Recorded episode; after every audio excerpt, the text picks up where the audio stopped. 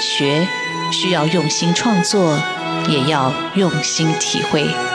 主持人廖志峰与新时代作家的访谈，带您探索台湾新风景。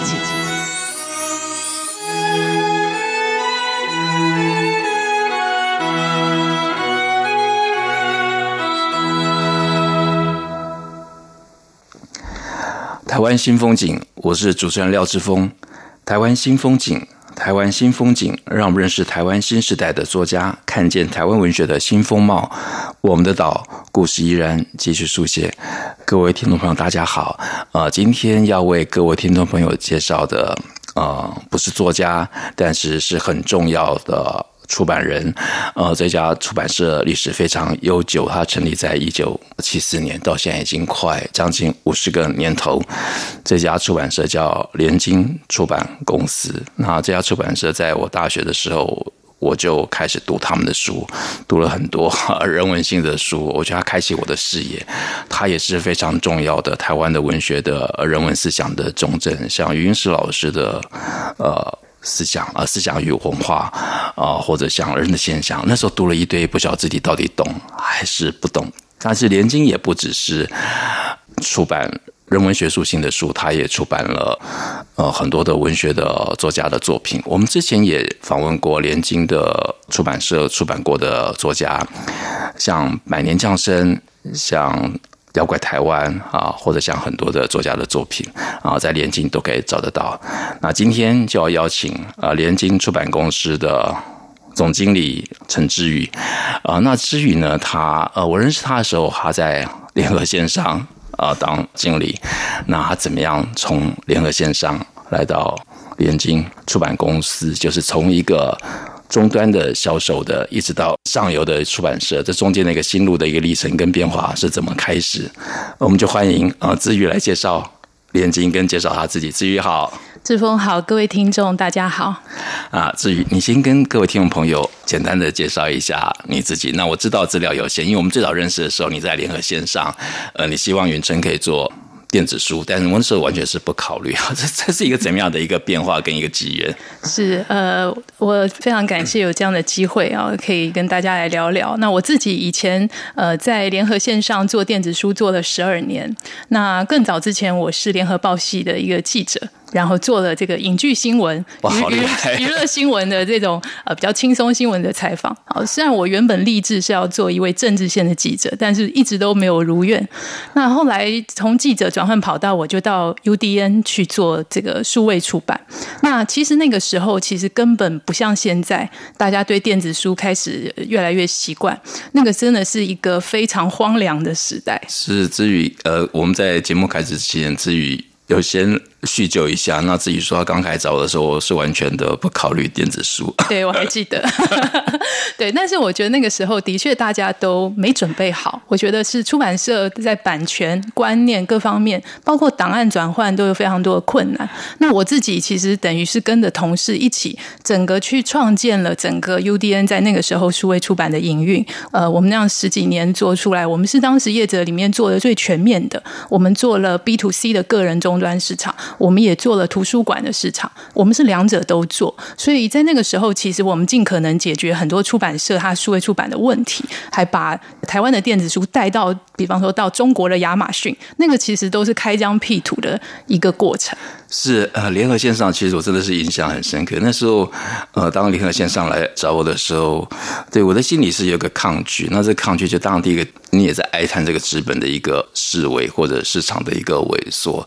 另外一个哀叹，其实对自己说，到底你对这个线上对这个数位，你自己的认识是什么？那呃，这么多年过去了，然后当我开始想要。也做数位出版或者线上出版，那委委托跟联合线上有合作的时候，我发现哎，有的作者又不愿意授权啊，这就变得是一种吊诡。对，但我觉得其实看到电子书现在越来越好，其实我是非常高兴的。无论说我现在已经没有在做呃这个专门做电子书平台了，我现在做的是联经出版嘛，那我更加能体会出版社的心情。然后，可是我看到电子书能够慢慢越来越好，我其实非常的高兴。其实我们前面解决过非常多呃很多很困难棘手的问题，包括说最主要就是包括像硬体的这个改换。最早其实大家是看笔电、桌机，所以那个时候的电子书我们做过那种非常漂亮的 PDF 的电子书，所以现在的格式上有一个什么样的一个进化？现在其实几乎都已经呃，这个 EPUB 来统一天下了，大家都是用 EPUB 电子书，可是这是很好的事。可是前面其实做过非常多的呃这个 try，然后而且是失败的也也有。然后像以前有一度是 Flash 电子书，大家喜欢看那个翻页效果，对对。那后来可是 Apple 的载具越来越红，iPhone、iPad 这些很很红的时候，Flash 被当下了 Flash 这样的技术相对的就不吃香不流行了，是对，所以我们亲眼看见那个电子书在技术的这个改变之下，它对整个内容影响多大。所以当时我在营运电子书的时候，我觉得很大的冲击就是你必须一直创新，因为技术的速度远超过大家的接受跟想象，它会一直来一直来，然后你你必须不断的去因应。所以呃，现在我在看到纸本书现在的辛苦。我自己相对的，我反而觉得我们在以前电子书那个一本都没有人要买的年代，走过那一些，我们亲眼看见它是怎么样过来的。就我就反而会觉得，其实我们出版人可以用一个更 呃更大的视野去看待整个改变，因为它不是只是改变出版业，它其实是改变所有全人类的一个知识吸收的一个消费习惯。是，其实就哦，就是借由这种。文本的一个呃数位化，它其实可以更深入的，而且更及时的深入到每个想要阅读的读者的一个手上哈。那那至于我还是很好奇，就是好，我刚才听子宇讲，我想子宇就是对这个电子书的这一块，对线上联合线上的这一块，他非常非常的熟悉。但是他怎么样会从联合线上来到联经出版，就回到最上游的一个最传统的一个纸本的一个。出版，那中间有什么样的一个故事跟一个心路的历程跟转折？呃，我觉得能呃加入联经，这是我人生一个非常荣幸的事情。呃，就像刚刚志峰提到，我们大家都是看联经的书长大嘛，是是，对。然后联经是这样一个历史悠久，而且拥有它这个呃非常重要人文的色彩的一家出版社。那我那个时候，因为呃，其实我前一任的联经总经理是罗国俊，呃，罗总是对。是那他现在是我们愿景工程的呃这个主要的负责人嘛。是好，那那因为他要接任这个愿景工程的工作，所以他就是要考虑在联经的工作有没有其他人能来帮忙。是。那我毕竟在这个集团那时候已经十几年了，那又是负责数位出版，所以他们在考虑人选的时候就想说，哎，那是不是有机会我能也来来做这个事情？那我那时候的想法也是觉得说。我其实我那是心心念念我的数位出版，我舍不得放下，所以我跟联经呃，包括发行人他们，我跟他们说很荣幸，但是我希望能够兼任啊，那他们也勉为其难的 就答应了，所以我呃大概有八个月左右的时间，其实我是两边兼任，先呃同时当联经的副总，又兼任联合线上数位出版。那但是后来这样八个月下来，我觉得一来是联合线上团队，我觉得他们越来越成熟。好，他们应该有更高的自主性。那再来是联经工作真的是非常的繁重，我想志峰一定是可以想象的。对，那个营运的工作，而而且营运是个问题。然后我看联经一年的出版品是有四百多种吗？还是更多？呃、新书我们大概一百六十种，一百，但是也差不多三天就要一本，三天就要一本，是我想到的累累积的量啊，这个是非常非常的惊人。然后从数位来到一个。传统，那所以至于你做了多多久的，已经花了八个月来。对，我就是花了八个月是两边兼任。那当然，呃，零发行人他后来也觉得说，哎，很希望我能够 更全心。那同时，他也呃升我为总经理。那那个时候，我其实呃从二零一七年担任总经理之后，我就没有再兼任数位出版。但是相对的，在联经投入营运的工作就更加的多，包括说我们从原本基隆路搬迁回汐止。啊，这也是大工程。对，包括我们在呃，其实，在去年，其实我们把整个联经书房重建。就是重新装修，然后以新的方式去营运它。好，那这些其实前期的工作都花非常长的时间，但我觉得这是非常对我来讲非常难得荣幸的一个经验。啊，其其实如果是我，我也觉得这是一个很令人振奋的一个挑战。那我相信挑战跟压力是同时存在的。好，这个联经已经快五十年了，现在有一个新的总经理，然后从数位回到传统资本的出版市场，这个新的总经理到底对联经有什么样的一个规划？跟目前的工作的重心是什么？我们这里先休息一下，下个阶段请志宇来讲联经目前都在做什么。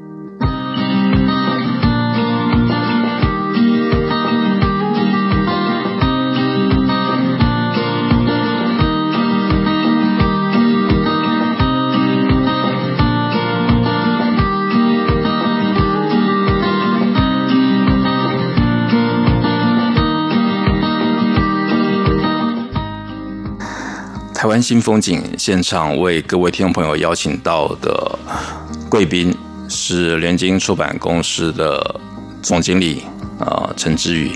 那芝宇虽然在出版只有四年，但是整个如果从数位出版来看，它其实是一个开路的先锋。好，这个开路先锋从 未来来到现在，好，到底有什么样的一个面向，跟有什么样的一个企图跟？规划，它跟我过去的连经是不是又开出了不同的一个花朵跟质感？我们就请知宇好好来聊一聊连经现在在做什么。呃，我觉得连经其实对我来讲，就进入一个像进入一个大花园一样。然后我在这个花园里面一直行走的时候，我会看到许多美丽的花朵。那那些美丽的花朵，其实有前人的灌溉栽种，然后它长得很美。可是你其实要更用心去欣赏，因为这些书，我们过往出版的书，其实它都是很多作者跟联经常年的一个勤奋跟合作。是的，因为我觉得出版人的角色。就是园丁，所以你今年的你这个园丁，你这个花园的农场的主人，你是想要特别种什么样的一个花朵，给读者不同的一个感受或者视野？所以刚开始的时候，我觉得我是在努力融合，因为我毕竟从数位来到了实体出版，然后我要去学习连经的语言，我觉得这是一个很重要的过程。刚开始我没有意识到，但是随着我跟同事越来越多的接触。然后，当我们成为真正的这个出版人以后，你就会真的融合进来。那那个语言，你会发现它是很珍贵的。就是大家因为过往这个四十六年出版社的轨迹，有很多同事他们以前是一起参与，可是你没有参与到，所以你要先去了解他们以前在看待每一个花朵、每一个小花园的时候，他们是是发生什么样的事情，或者他们是怎么去看待这些花朵的。就比方说，我们连经学术人文的书是非常重要的。那我们有学术编委会，我们跟学者的交往是非常重要的。那我觉得，我们原本只是看书的话，我们只说啊，这是学术书，这是人文书，这是商管书。我们是看路线、看内容，可是不止在联经的经营，你要看人。所以我觉得更重要的是要去了解我们当时这些历史是什么，自己的历史是很重要。而且联经的好，讲到学术书，我觉得那几乎就是呃学术的大众，这背后的那个作家的队伍，非常的。完整而且非常的庞大，就是大家所知道的人文学者的好，中研院的这些院士好，或者重要的学者，你在联经都可以看到他们的作品，而且很多书也一直在影响后来的年轻的一个读者。对，所以我觉得这是联经非常难得而且非常幸运的地方。那也是我现在最重要的任务。也就是说，我们应该把我们人文学术这个事情要继续的维护好，并且要发展好。可是这个发展在这个阶段，尤其现在遇到像这样子的一个科技的影响也好，或者说阅读习惯的冲击，那你必须要有更好的生存能力跟条件去支持你原本的理想。所以我现在只在行走这个花园，我仍然觉得哇，我们四十六年来。我看到好多花，我都之前都不认识，就一朵一朵又又冒出来。那可是我一面在认识这些，我又一面觉得说，哎，自己的责任很重大。像比方讲，我有我我像我今年就看这个当代中文课程哦，这是我们与师大国语中心、呃、这是这是最最新的吗？其实它已经在联经很很长一段时间了。其实我们出的这跟师大合作的教材，可以说是海外华人他来台湾学中文的第一教材。好，所以其实这个这一套书一直在联经是很重要的一套书。嗯，他因为我我比较没有注意到这套书，所以它的通路就。不是在书店，或者是呃，他在书店也有，有，但主要是学校。对，主要学校，然后网络书店这样。那可是其实海外华人这个部分，我们如果只是看我们的出版量，或许我们不见得太去了解这一段。但我真的去深刻去去研究的时候，我就发现我们在语言学习所累积的成果，其实也是非常值得再去发展的。好，那包括我们还有思想，好，包括我们新的总编辑丰恩加入以后，我们也跟我们思想编委。去做呃讨论啊，来研究一下思想这样的一个学术期刊它的新发展。所以我们现在所做的就是，我一方面的去融合及了解，这方面同时想着创新及发展，然后呢，尽可能的让公司呢整个活络起来，去改变。好，那其实这个我在这几年花了比较多心力，就是在创新跟改变上。好，创新跟改变真的是。不容易，从过去的历史，从过去累积的一个资产，或者是重要的文本，要开出新的花朵跟枝干，的确需要花很大的功夫。那至于你，麻烦你也跟听众朋友来介绍一下，联经现在大概有哪几块主要的出版的路线？好，呃，联经其实我想，就像刚刚我们提到，人文及学术，这个其实是一直以来我们非常重要的路线。是。好，那我们还有图文这个路线，还有童书，还有生活。好，其实像我们最近卖的很好，这个筋膜放松，好像我们今年也出一些心理励志的书，这都是生活路线的书。那另外我们还有商管，好，也还有这个语言。好，那所以其实我们其实，在路线上其实是呃有好多。好多个种类，但是主要是围绕在这个呃人文思想啊，以及这个生活啊，还有童书。那还有最重要的就是文学啊。其实联经的文学也是常年以来非常重要的一块。其实很多作家都在联经出版过他们的作品。对对，包括我们最早年像呃，其实我们有那个像。呃，高阳先生的是经典作品 啊，胡雪岩这一些，其实对我们联经来讲都是联经的重要的资产了。好，然后还有呃高行健先生的作品啊，对，呃灵山，灵山，对一个人的圣经啊，还有萧丽红的《千江有水千江月》，好，以及就是这个呃蔡淑芬老师好《盐田儿女》系列啊，这些都是联经重要文学代表作，对。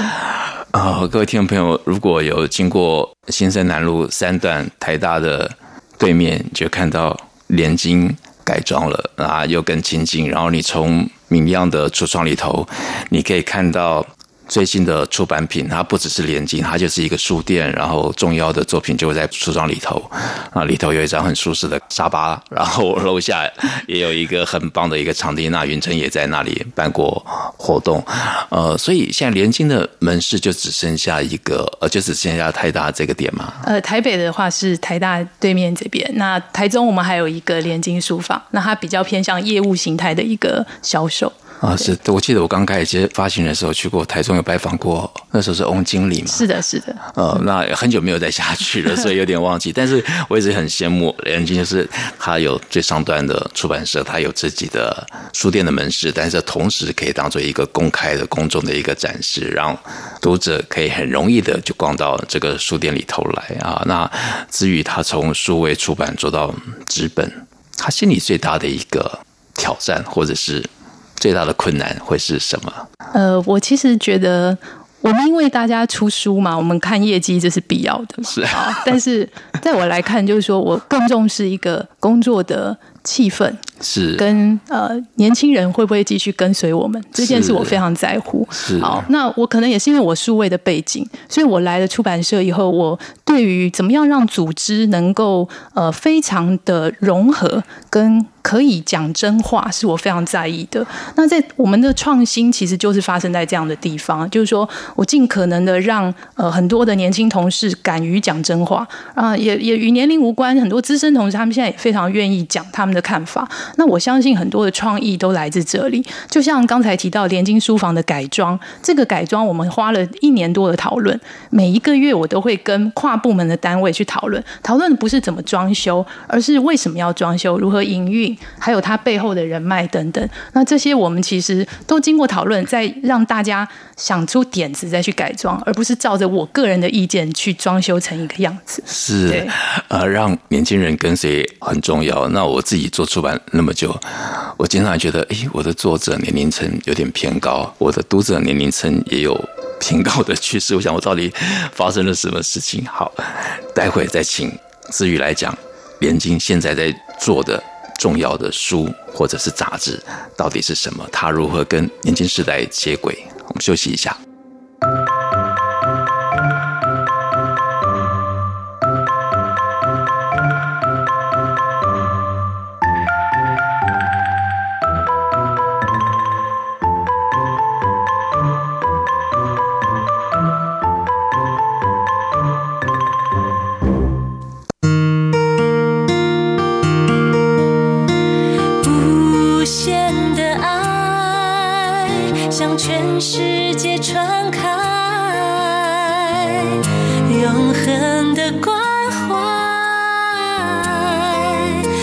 自台湾之音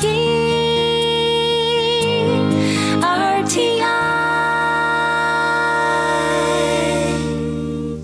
台湾新风景现场为各位听众朋友邀请到的贵宾是联经出版公司的总经理姿瑜。那姿瑜刚才讲到一个很重要的核心，就对出版这个产业或者任何的产业，如何跟年轻接轨跟对话是很重要的。因为你有年轻的读者，他们才可能进阶去读更深层的人文思想的或者其他呃社科议题的书。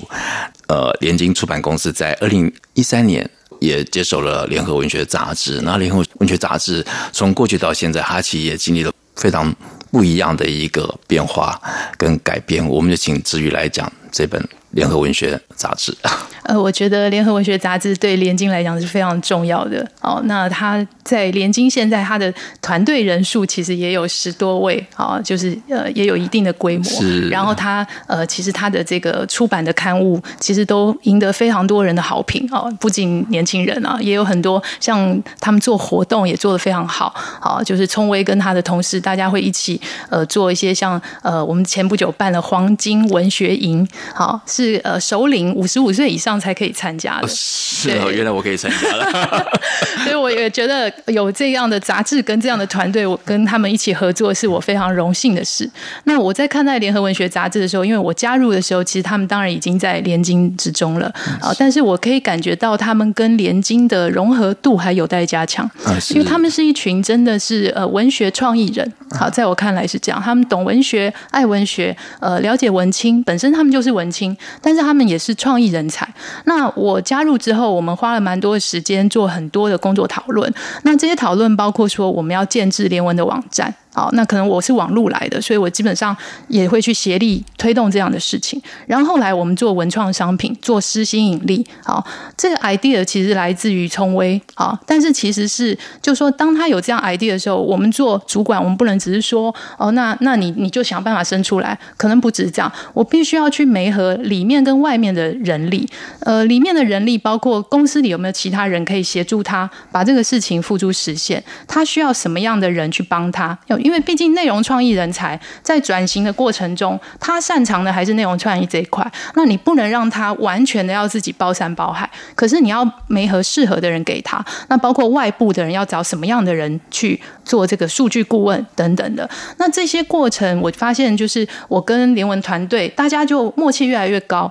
那无论这个产品最终它的销售是如何，当然我们市场反应还是相当不错。好，但是我觉得最好的是我们同事大家一起发现彼此的呃优势，彼此能力的互补，好，所以呃，我觉得现在我在看联合文学每一期它这么多精彩的内容，其实我们已经都不只是看它平面的表现，我们同时会去想象它在数位或者是文创其他领域还有没有更多的可能性。然后我们的确接下来还会有跟异业合作的啊、呃、这些新东西会出来。我也是非常期待。是，所以等于是一个一个新的一个平台也已经诞生了。那我自己因为出版人，我还是比较传统这一块，所以我就看到哇，联合文学现在做的非常的活泼，从主题设计，从邀访，从视觉，整个就呃让人耳目一新。那我想他应该会得到很大的呃年轻人的一个回响。那刚才之余有提到说。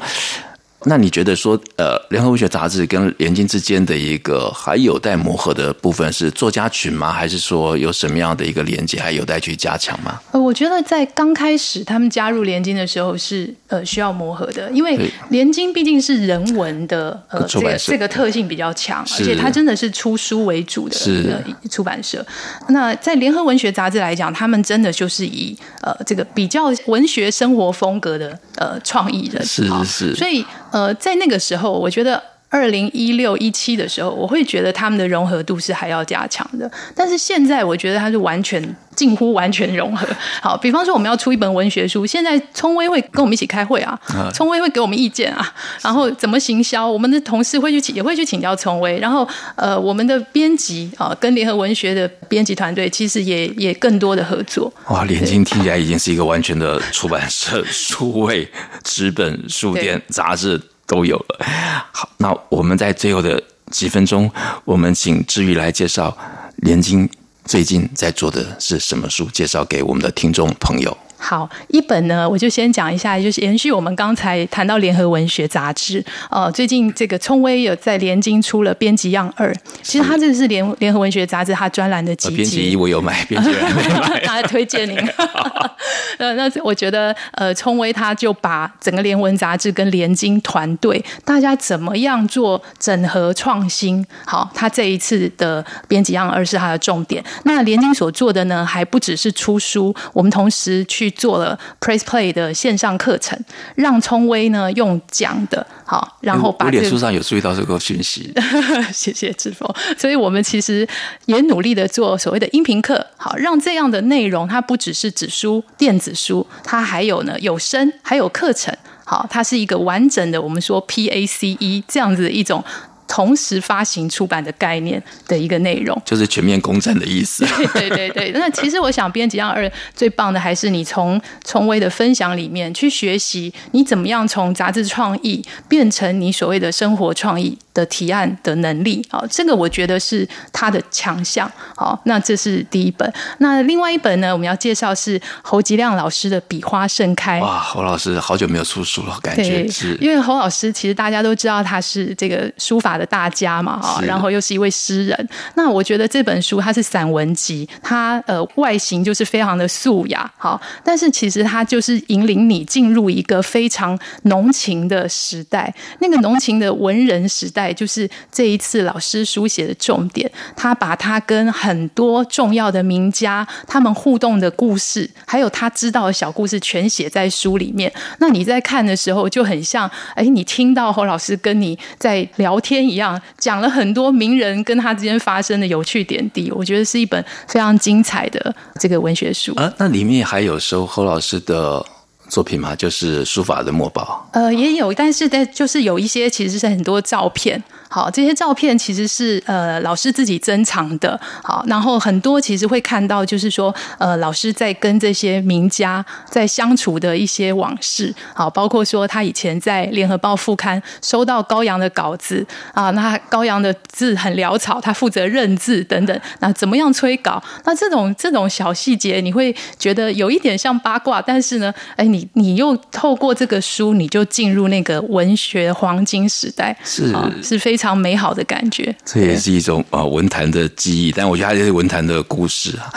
台湾新风景不止介绍台湾新时代作家，他也持续为听众朋友介绍台湾重要的出版社，没有这些重要的出版社关怀在文学的花园，培养这个阅读的兴趣跟种子，就不可能有更多更好的作品啊。今天非常感谢联经出版公司的总经理陈志宇来到我们节目，为各位听众朋友分享。我们谢谢志宇，谢谢志峰，谢谢大家。